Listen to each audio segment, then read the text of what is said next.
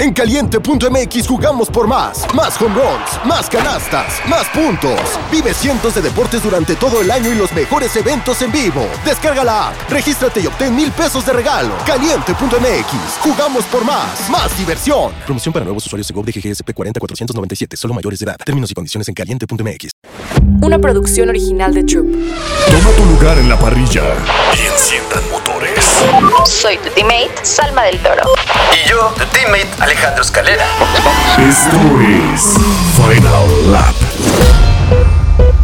Arrancamos.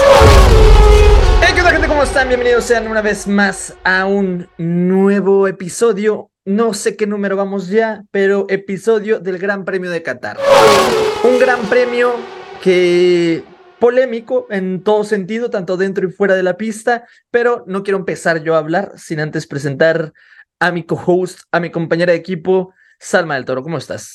Amigo, estoy muy feliz, muy contenta. Hay que poner en contexto, eh, ya estamos a muy pocos días del Gran Premio de la Ciudad de México 2023. Ya lo siento cerca. Siento sí. que, oh, sí, justo, yo igual lo siento, siento que ayer fui por unos tacos y había un menú especial de Fórmula 1 y yo dije, Oh. ¿qué está pasando? Entonces ya eh, siento que estamos a nada, ya por fin llega la Fórmula 1 al continente americano, digamos, ya fue, ya estuvo en Miami, pero se fue luego, luego, entonces ahorita ya va a estar tres carreras aquí, entonces estoy muy emocionada y también obviamente platicar del Gran Premio de Qatar, que quiero que tú me digas, ¿cuánto le das del 0 al 10? ¿Cuánto le das? Hay un sentimiento medio encontrado. ¿Te gustó? Se podría decir. Fíjate, a mí no me gustó para nada. Yo creo que sí le voy a poner a lo mejor un 5.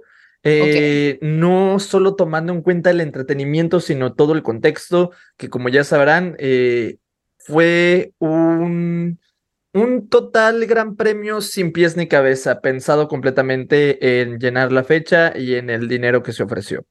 Eh, pero no sé si quieras hablar de eso ya, ya como tal, o vámonos por partes.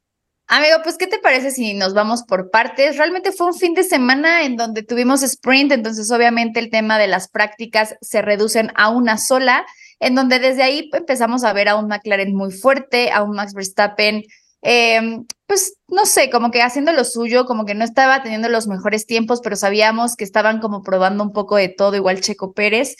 Y pues tuvimos, yo creo que fue un, un se compartió entre Piastri y Max Verstappen estas victorias, estos eh, grandes highlights. La verdad es que creo que ha sido un gran premio muy importante para el piloto australiano, que la verdad me da muchísimo gusto porque creo que lo merece. Y sí, quiero preguntarte, yo lo, lo puse en mis redes. ¿Tú crees que con esta victoria, pequeña victoria de Piastri, podríamos considerar que le ganó a Norris? Porque recordemos que Norris no ha tenido una victoria dentro de la categoría, entonces... ¿Crees que su coequipero eh, pues ya tuvo su primer victoria y ya le ganó en ese aspecto? Ajá, o sea, es que la carrera sprint como tal no se puede tomar como victoria. En los libros todavía parece que Piastri no tiene victoria. Es una victoria de sprint, más no una victoria de carrera a carrera. Pero de que Piastri ya hizo más que Norris, ya hizo más que Norris. A lo mejor en cantidad de podios, pues todavía falta, ¿no? Pero recordemos, es su primer año lo de Piastri es el primer año. Ok, que a lo mejor antes el McLaren no estaba a la altura, pero cuando ha tenido la oportunidad Norris, algo pasa, eh, la ha pecheado, se le enfría el pecho, toma malas decisiones. Cuando Piastri lo ves y muy sereno el sujeto. Y recordemos que cuando ha tenido estas. Eh, pues estos destellos de magia Piastri han sido en circuitos que tampoco él no ha conducido, hay circuitos, pues el de Los Ail, eh, muy pocos lo han conocido, nomás, bueno, la gran mayoría lo conoció en 2021, 2022 no se corrió, 2023 sí. Y Piastri ya ganó, ya hizo pole position, entonces, eh, de hecho, en las dos, tanto en la sprint como en la carrera de carrera, estuvo por delante de Norris. Para mí, Piastri está llevando a Norris a presionarse, a empujarlo al límite, y hasta él mismo lo dice, ¿no? Que, que dice, no, pues es que la he regado, dice, ha sido mi falta de talento. La verdad es que sí, creo que Norris, eh, a ver, claro, seguramente un poco de ego, ¿no? El decir, yo he estado más tiempo aquí, yo ya llevo más carreras y justo en la carrera le estaba diciendo que por qué estamos, o sea, por qué no me dejan pasar directamente a Piastri, porque incluso la, eh, su mismo ingeniero le dijo, vamos a traer el carro de vuelta a casa, así nos vamos a, así nos vamos a quedar Y bueno, pues al final creo que Piastri lo hizo muy bien, se llevó el sprint shootout, ¿no? Con un súper tiempazo y pues también se lleva la sprint con este, esta victoria que sí quiero decir que ya deben de cambiar ese trofeo de la gorra de Pirelli. O sea, no entiendo por qué nada más dan esa gorrita, pero bueno, definitivamente creo que fue un fin de semana muy bueno para McLaren. Justo lo platicábamos con Juan Manuel eh, Correa eh, la, semana pasada, ¿no? Que le decía, bueno, igual y los McLaren. Como que yo en algún momento los olvidé porque tuvieron como un gran, unas grandes carreras y después como que decayeron y otra vez están dando de qué hablar. Entonces, la verdad me pone emocionada seguramente y espero que la siguiente temporada nuevamente traigan traigan un buen carro y que estén compitiendo igual entre ellos porque creo que eso se va a poner muy muy bueno. No solo igual entre ellos, me gustaría que dieran todavía un salto más, recordemos que ya tienen el túnel de viento, que den un saltito más y ya puedan competirle, o sea, que ya sea un Red Bull McLaren, que tengo entendido que no ha habido una pelea como tal Red Bull McLaren en los tiempos de, de Red Bull fuerte que fue Vettel. McLaren sí estaba y sí ganaba carreras, en 2010, 2009, 2011, pero no era el rival número uno. Entonces, me gustaría ahora que sea el rival completamente. Pero, amiga, también el día de hoy tuvimos, el día de hoy, bueno, el fin de semana tuvimos Max Verstappen tricampeón, lo consiguió en sábado. Eh, completamente, sí, es histórico. O sea, yo creo que ha hecho la actuación individual más fuerte, más dominante que se ha visto en Fórmula 1 porque, ok, Michael Schumacher tuvo su dominio, Lewis Hamilton tuvo su dominio, Vettel tuvo su dominio, pero lo que está haciendo Max Verstappen no se había visto desde antes eh, o, de tal magnitud, pero pues Verstappen ya se une al club de Brabham, Stuart, Lauda y desde su mismo suegro, Nelson Piquet, de tres campeonatos mundiales. Oye, pero justo hay que platicar también de lo que ponías tú, porque yo también te sigo ahí en redes, amigo, de lo que decías, que no se disfrutan tanto los campeonatos. Sí, ándale, justo, justo. Qué bueno que tocas el tema. ¿Quieres que lo diga yo o lo dices tú? No, dilo, dilo, amigo, porque no te ah, quiero quitar las palabras que yo escuché de tu boca. Max Verstappen es un. Ah, me cayó una de hate, que por qué hay que criticar todo a Verstappen. No, yo amo a Verstappen, yo lo amo, es un gran sujeto, es un gran piloto y de verdad se me hace. Ahorita, ahorita, yo creo que no hay piloto que se le acerque. Eh, es más, ni Alonso ni Hamilton sería que le den pelea, pero yo creo que ahorita Verstappen en cuanto a mentalidad no se ve nada nervioso, va a lo que, a lo que va y listo, parece un robot. Pero antes, amiga, cuando ganaban los campeonatos, eh, ejemplo, Hamilton 2017-2018 fue en Ciudad de México, hacía las donas, en 2019 fue en Estados Unidos, se bajaba, festejaba, había champaña, había eh, pues mucha celebración, eh, las radios emocionantes, con Vettel igual, Vettel se bajaba, pues está, creo que es 2013, cuando da vueltas y todavía este, se va y se hinca su carro. Incluso el, el, famosísimo audio que normalmente dice Christian Horner de You are the world champion, que nada, no se escuchó. No se escuchó. Y es que así ha sido los... Ok, el primer campeonato de Verstappen sí fue muy este, emotivo, a lo mejor, eh, que, que sí lloró hasta en la llanta de su coche, eh, que pues, fue toda esta polémica, pero fue polémica. Ajá, pero no se puede decir que fue un campeonato tan así porque fue muy polémico. Hay gente que todavía no. Hay gente, yo, este, que todavía dice como este campeonato era para Hamilton y así. El segundo campeonato fue muy, hasta lo dije en ese momento, muy antipático. Fue ni Verstappen sabía si había ganado, ni Red Bull había. Le pregunta Horner, oye, gané y creo que no, porque todavía no se sabía si iba a penalizar Leclerc. Eh, por haberse salido, eh, ni la misma FIA, y luego lo sentaron en la silla de campeón y Verstappen todavía decía, es que todavía no soy campeón, ¿por qué me sientan aquí? Mal, o sea, fue un campeonato raro, no se sintió, no sé si también te pasó ese mismo sentimiento, no se sintió así bien. Y ahora este fue en sprint, eh, no sabíamos si festejar lo de Piastri o lo de Verstappen, no hubo donas, no hubo celebración. Mm, sí. Hubo un videíto por ahí, pero no más. ¿Sabes qué pasa? A ver, yo creo que como ya se sabía que iba a ganar, como ya se sabía que era tan dominante, siento que nada más era un trámite. O sea, como que decíamos, ah, pues nada más calculábamos para saber en qué momento ganaba. Entonces siento que también eso le quita un poco de emoción a los campeonatos, porque pues claro, en, en 2021, cuando era entre Hamilton y él, llegan a la última carrera empatados, pues obviamente tras la expectativa. Y con esto, pues evidentemente dices, ay, pues ya, o sea, en cualquier momento va a ser campeón del mundo. Incluso él, creo que, digo, también creo que Max es un poco más reservado que otros pilotos. Siento que tal vez Luis Hamilton le gusta más este tema del festejo, no sé, pero Max es como, ah, sí, ya, sigamos, ya sabes. Entonces, no sé, ni siquiera siento que que haya ganado, ya sabes, como que siento que fue una carrera más, el, el, himno, no me gustó, eso sí quiero decirlo, que, a ver, Oscar Piastri gana, ¿no? La sprint y como que siento que se vio un poco opacado su primer victoria en, en Fórmula 1, que pudo, mucha gente dice que sí, otra gente dice que no es una victoria, pero bueno, al final es un, un gran evento para un rookie. Y como que se vio un poco opacado por el campeonato de Max, que entiendo que es podríamos decir lo más importante, ¿no? Respecto a victorias y todo esto, pero, hey, démosle a cada uno su tiempo, no sé, yo lo vi de esa manera y pues, o sea, a ver, no hay mucho que decir, Max lo hizo muy bien, se merece este campeonato 100%, la verdad es que es un piloto que no comete errores, que cuando falla regresa y regresa a darlo todo y le sale muy bien, entonces eh, tiene el apoyo de todo un equipo, tiene eh, un, el mejor monoplaza ahorita en, en la categoría, entonces, bueno, pues ni mucho que decir no hay. No, o sea, bien merecido el campeonato, eh, ya era cuestión de tiempo, faltando que pues, cuatro fechas, cinco fechas, ya es campeón y pues nada, esperemos también el próximo año, ahora sí tenga pelea porque fue hermoso ver a Max Verstappen pelear por un título contra Lewis Hamilton, se llevaron al límite los dos y eso era algo que me encantó y me reencantó. Y luego ahora sí, comenzamos, amiga el Gran Premio de Qatar durante todo el fin de semana, que fue semana de sprint, hubo polémicas eh, por, por así decirlo, los límites de pista. Ok, ya van varios que son muy estrictos. Los pilotos mismos habían dicho que no se castigaran o no sean severos tanto los límites de pista, porque si te llegas a salir, no te ayuda en nada, no es un beneficio a lo mejor como donde vas a estar en Abu Dhabi, en Austria, que en algunos lados te puede salir un poco y todavía sigue siendo eh, concreto, entonces se puede decir que ganas ventaja. Acá no, acá había los pianos, había también muchísima grava, había demasiada tierra también en los laterales, por lo tanto, si te llegabas a salir, perdías tiempo. Por lo tanto, no genera ventaja, entonces los pilotos decían con, no sean tan estrictos en los track limits porque eso llega a afectar.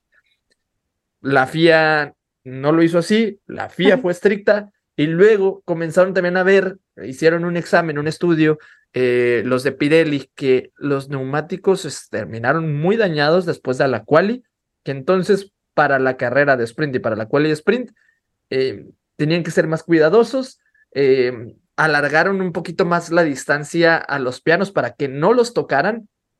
Y también dijeron como posiblemente haber tres paradas obligatorias. ¿Qué opinas de todo eso? Horrible. O sea, a ver, Siento que a mucha gente sí le gustó este tema de que los obligaran a, pagar, a parar tres veces. A mí la verdad es que decía, híjole, súper, no sé, o sea, como que no me causó diversión porque yo decía, ya los van a meter y, incluso la misma, en la misma transmisión te decían de que, hey, este monopla, bueno, este piloto está, necesita meterse máximo a tal vuelta porque si no, pues evidentemente es bandera negra, ¿no? Entonces, a mí eso como que dije, mm, o sea, entiendo que lo hicieron por la seguridad, porque a ver, que el que explote un neumático no es lo más seguro, entonces evidentemente lo hicieron por esta razón, pero más bien yo creo que, se, o sea, porque además salió que Pirelli, le, que Pirelli le advirtió tal cual a la categoría de que esto podía pasar, ¿no? Y entonces, eh, obviamente esto ya pone muchas eh, en, ah. la de juicio, ¿no? De por qué corrieron, ¿no? Con estas circunstancias. Y aunado a esto le ponemos, ¿no? Que los pilotos estaban teniendo condiciones, los pilotos estaban con, con los condiciones. Pilotos, condiciones extremas, ¿no? Entonces, que un piloto, o sea, Ocon vomitando, Logan pidiendo que lo sacaran, este Stroll diciendo que él creía que estaba desmayando, o sea, impresionante lo que se vivió el día domingo. Normalmente, bueno, en 2021, es que mucha gente también dice, pero ¿por qué en 2021 no fue así? En 2021 sí hacía mucho calor, pero así como el Mundial, el Mundial no se hubiera podido jugar, el Mundial de Fútbol no se hubiera podido jugar en las fechas que siempre es, de junio a julio. Eh, no se habría podido jugar por el calor. Entonces, por eso lo cambiaron en diciembre, noviembre y diciembre, porque son las fechas en las que está, es calor todavía, pero ya no está insoportable, ya está un poco más fresco. En esas fechas, no estoy seguro, es más, quiero buscarlo. Eh, GP de Qatar 2021. Voy a ver en qué fecha fue, pero es porque, el, mira, fue el 21 de noviembre del 2021, el Gran Premio de Qatar. Ya es un poco más... Eh, a invierno. A invierno, llegado invierno, que digamos no es como que allá haga todo el frío del mundo, pero ya está un poco más fresco, ya está un poco más aceptable. Pero aún así, los neumáticos sí estuvieron estrellando. Recordemos que fue un problema constante. Eh, para los pilotos, a Valtteri Bottas se le terminó reventando todo el neumático en 2021 y, y, no fue el único. Entonces, ya se sabía que era un gran premio que mataba las llantas, se las comía y aparte lo del calor. Eso ya se sabía. Mm, poniéndole aparte también, amiga, que en Qatar, pues está todo esto de, de, que no hay tantos derechos humanos y por eso Hamilton se pone su casco con la bandera, ¿no? Pero entonces, ahora lo movieron a un poquito más temprano, un poquito más a inicios de octubre. ¿Por qué? Porque obviamente Las Vegas hace su estreno, hay que poner que Las Vegas sea en esta fecha, muy buena fecha para turismo, para todo eso. a Las Vegas le viene muy bien, movieron el billete para acá. Se supone que el próximo año Qatar también va a quedar a estas alturas de noviembre y algo. Ya supone que para el próximo año debería quedar bien.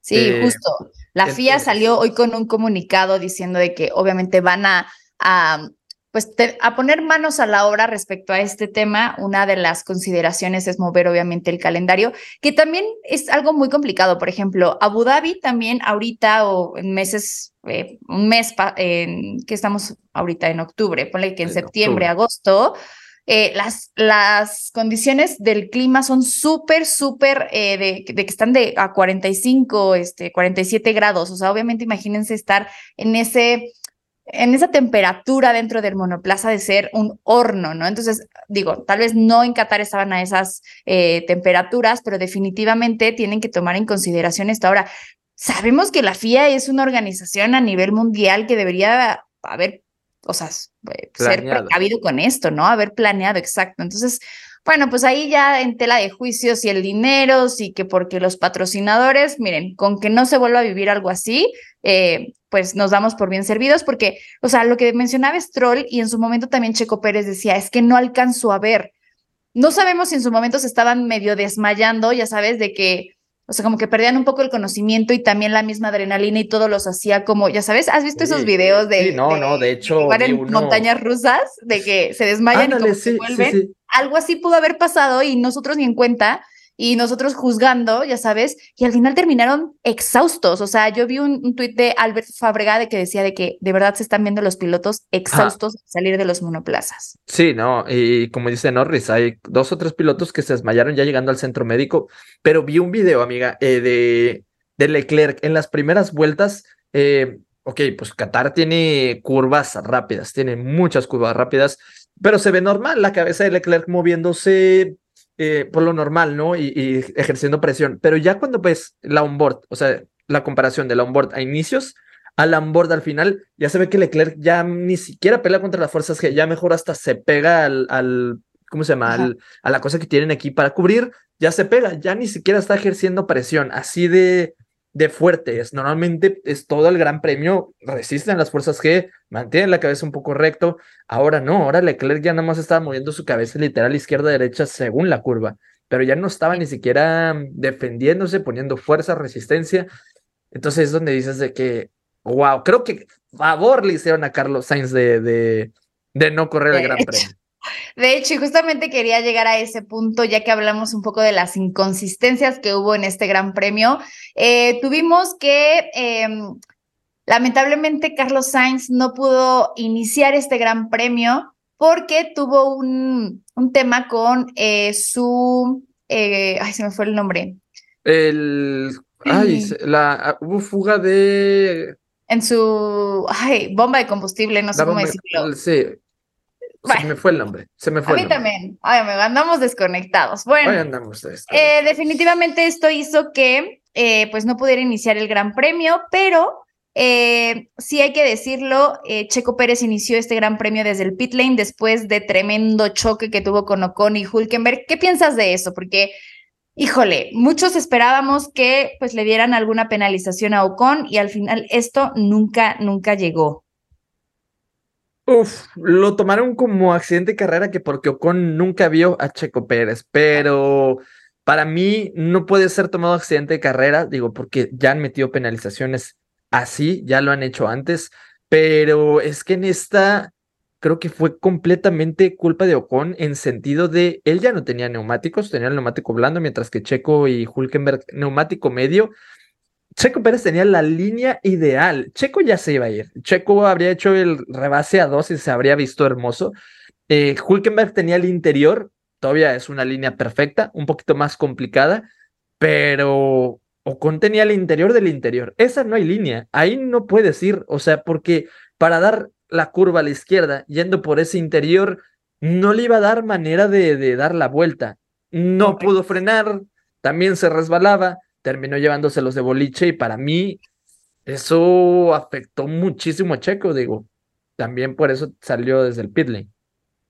Sí, justo. De, o sea, a ver, creo que fue una mala suerte ahí de Checo. Obviamente, las redes sociales, todos estaban de que no, ya Checo, bye este, no queda para 2024, pero ahí yo creo que sí fue un mal timing del piloto mexicano, o sea, estuvo eh, en un mal momento, ¿no? Donde Ocon dijo, hey, aquí no hay nadie al lado mío y se los llevó completamente a Hulkenberg porque también hizo que tuviera DNF Hulkenberg, entonces, pues mira, triste, mala suerte para el mexicano, ya por favor eh, vamos a llevarlo a Veracruz porque definitivamente ya digo, algunos errores, algunos eh, temas de mala suerte, pero, pero bueno, sale desde el pit lane y comienza eh, pues su carrera desde ahí, obviamente con esta necesidad de empezar a avanzar, pero en esa arrancada vimos algo que no habíamos visto, que fue el choque entre los dos Mercedes, que de inicio todo el mundo Ah. se fue y se atacó contra Russell, ya cuando lo vimos No, bien, yo dijimos, no, "Ey, yo sí lo vi y dije, no. Hamilton y- e incluso como, es que sabes qué, por eso amo a Hamilton,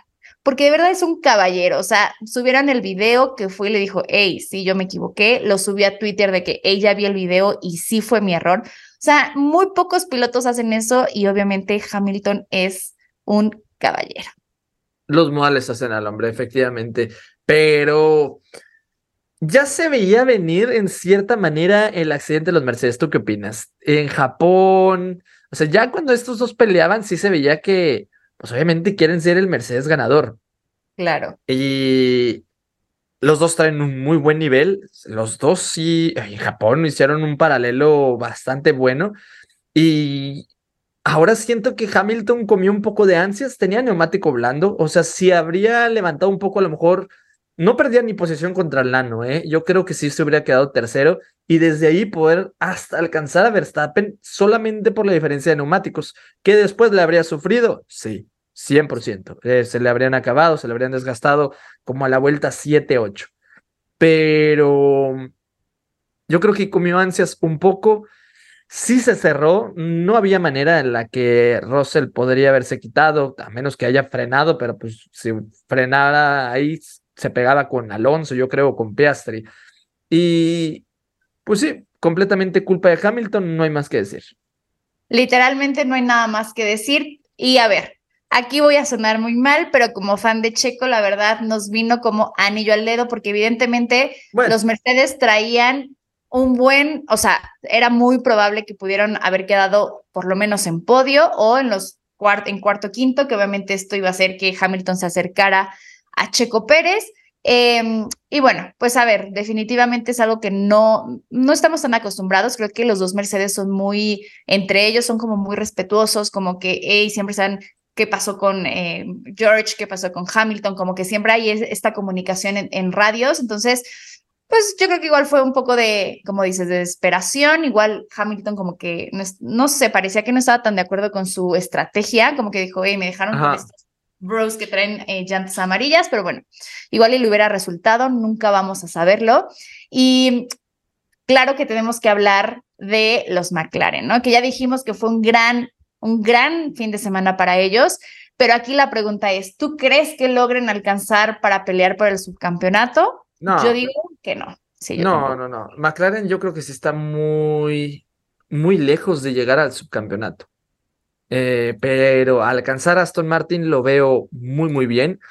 Más que nada porque Ferrari sigue sumando. Ferrari sigue sumando muy buenos puntos. Mercedes también. Y ok, McLaren todavía lo está. McLaren está sumando hasta más, ¿verdad? Pero ya quedan pocas fechas. Yo creo que pasan Aston Martin. Sí, yo también lo creería. Actualmente Mercedes tiene 326 puntos, ¿ok? Mientras que McLaren tiene 219 puntos, es decir, faltan 107 puntos para que obviamente logren alcanzar hasta este momento a Mercedes, pero seguramente Mercedes va a estar pues puntuando, entonces yo también no creo que, los logren eh, superar, tal vez como dices, Aston Martin sí, porque bueno, pues ahí Fernando Alonso está llevando las riendas del equipo, pero sí no creo, yo creo que van a estar peleando por ese que es tercero o cuarto lugar. Cuarto, más bien. Y amigo, pues ya, ¿qué te parece si nos vamos directamente a nuestra sección favorita, Checo Pérez, nuestro viejo sabroso? ¿Cómo lo viste? Uf, un fin de semana complicado, complicadísimo de, de inicio a fin. Si bien creo que no le hizo tanta justicia el... Habría pasado a Q3, habría pasado a Q3, le eliminaron el tiempo, quedó en Q2. Desde ahí comenzamos mal. No estaba ni cerca de los tiempos de Max Verstappen. Sabemos que no está nada cómodo, sabemos que, como lo decía él, había curvas en las que sentía que de la parte de adelante se le iba, pero había también curvas donde sentía que se le iba de la parte de atrás, que se te veía la parte de atrás, como nos dijo ya Julio, no, este Javier González nos dijo que cuando sientes que se te va la parte de atrás es lo peor. Entonces, eso es lo que sentía Checo, por lo tanto, también si ves las onboards, las diferencias, Checo sí tiende a levantar muchísimo el acelerador como para volver a controlar su coche o hasta hacer un downshift, eh, cambiar a una velocidad abajo para volver a tener más tracción, para volver a tener más agarre, cosa que Verstappen no hace. Se veía mal. Pero luego llegó nuestro queridísimo fin de semana de sprint y también, ¿cómo lo viste? Amigo, pues siento que, a ver, hoy por hoy creo que Checo Pérez, o sea, incluso ya lo dijo Christian Horner, necesitamos que vuelva ese Checo que vemos al inicio de la temporada, Creo que tuvo un muy buen inicio de temporada, estaba dándolo todo, estaba compitiendo contra Max Verstappen y luego empezó a decaer. Digo, a ver, tampoco lo podemos juzgar por dos carreras que fue Japón y ahorita Qatar, eh, porque definitivamente sería muy injusto, ¿no? Poder decir o es muy bueno o es muy malo por dos carreras, ¿ok? Que sí creo que debe mejorar, claro. ¿Por qué? Porque obviamente el equipo en donde está, pues es el mejor, ¿no? Ya ganó el campeonato, que obviamente también él apoyó con sus puntos y lograron hacerlo eh, de manera anticipada. Pero definitivamente Checo, digo, igual las cosas eh, que trae de, sentimentalmente, mentalmente, ha de ser un tema, ¿no? Imagínate tanta presión. Si yo en mi trabajo a veces me presiono por cosas que mm. nada que ver con lo que él está llevando ahorita, sí ha de ser un poco complicado, pero híjole, siento que no se le ve tan confiado. Entonces creo que eso le está afectando bastante. En, digamos que en la, en la sprint eh, queda en qué lugar, ni siquiera tuvo puntos, ¿cierto? Ah, no, no, no, porque fue el choque con... Y el sprint shoot out quedó en octavo. Eh, el sprint. Pues, o sea, ni, ni qué hablar. Ya en la carrera de, de, del domingo, pues... Se va a acabar en 10 minutos. Sí, ok, ya, hay que ponernos, ya. Ya en la carrera del domingo, pues creo que se le vio muy complicado también, triste porque, pues, por los límites de pista, eh, pues tal cual bajó y que sí, tres, veces lo penalizaron, son 15 segundos. Eh, había quedado en noveno cuando se acabó y todavía al final le metieron otra penalización que lo bajó a, a décimo. De hecho, todavía había mucha gente que ni se enteró. Exacto, justo. Ya al final, yo ya había hecho mi video en TikTok y dije, no, tengo que hacer un refresh porque le habían metido estos cinco al final. Te voy a dar un dato curioso. Este fin de semana los, eh, los comisarios registraron una eliminación de 127 vueltas, 22 en quali, 31 en el shootout, 23 en el sprint y 51 eh, vueltas en carrera. O sea, Tal vez los afectados fue Stroll, fue Gasly, eh, fue Alex Albon, entonces, bueno, no fue el único. Em, Leclerc también le, eliminaron muchas vueltas, pero en, días anteriores. Entonces, bueno, complicado el fin de semana para Checo Pérez. Genuinamente espero que ahorita que llega a casa, porque desde Austin yo creo que ya se siente este ambiente eh, que, lo, que lo acompaña. Esperemos que, pueda regresar genuinamente más fuerte, porque incluso ya hoy puso en sus redes que está en la fábrica, en el simulador, para obviamente poder mejorar y cerrar la temporada como se debe, para que obviamente cierre el subcampeonato y, que con esto quedemos felices todos y Red Bull también. Ya, sí, esperemos que para el cierre, lo que es el Tour de América, que ya, ya son que cuatro carreras acá en este continente, se recupere. Esperemos que para el Gran Premio de México esté lleno de sorpresas, porque me encantaría ver a Checo adelante. Si bien 2021-2022 ya lo vimos, se subió al podio en tercer lugar, eh, pues queremos todavía eso más. ¿Te imaginas que regrese nivel Bakú, que regrese nivel Arabia Saudí? Eso es lo que me encantaría. Eh, difícil, pero pues obviamente lo apoyamos. Yo sí quiero verlo felizote. Yo sí lo quiero ver subido en el podio en el Gran Premio de México. Y pues nada, amiga, a, seguir apoyando, pues no hay decretando, Decretando, claro que sí. Oye, amigo, y obviamente ya estamos eh, cerca del Gran Premio de la Ciudad de México. Y les tenemos una sorpresa, obviamente, a todos los que quieren, em, pues quieren asistir, obviamente, a estos eventos que se realizan esa semana. Uno de ellos es la super fiesta que va a tener Oye, es verdad.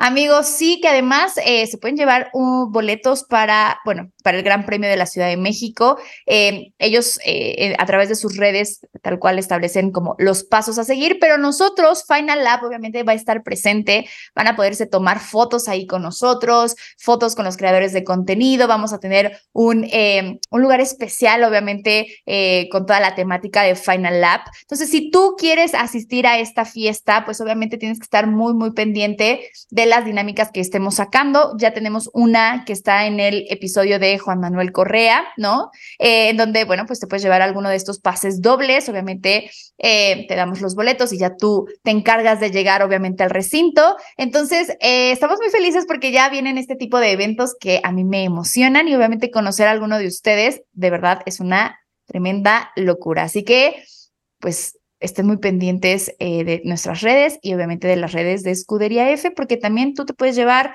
y puedes ir al Gran Premio de la Ciudad de México para ver ganar a Checo Pérez. Y conocernos. Ah, eso sí, también. Y conocernos. Así es. Obviamente yo creo que mucha gente quiere conocernos, ¿no? Espero. Espero. Espero, amigo. Oye, pero a ver, cerrando un poco, eh, dime cuáles son tus redes sociales para que la gente te pueda seguir y esté muy pendiente de las dinámicas que van a ver y obviamente de esta super dinámica con Escudería F.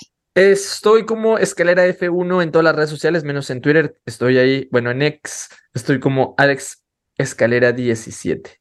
Súper, y a mí me pueden seguir como Salma-Bajo del Toro en todas las redes. Recuerden, les vuelvo a repetir, perdón por la insistencia, pero eh, bueno, pues pueden asistir a esta fiesta, esténse muy pendientes. Eh, de hecho, es eh, que adivinen los podios que restan, entonces venga, alguno de ustedes que lo haga de manera correcta y obviamente el primero se puede llevar este, estos pases dobles que tenemos para la fiesta. Pues nada, amigo, algo que quieras mencionar, algo que quieras decir. que Checo volverá más fuerte. Eso. Eso, amigo. Checo y nosotros volveremos más fuertes. Bandera Cuadros. Esto fue Final Lap. Una producción original de Troop.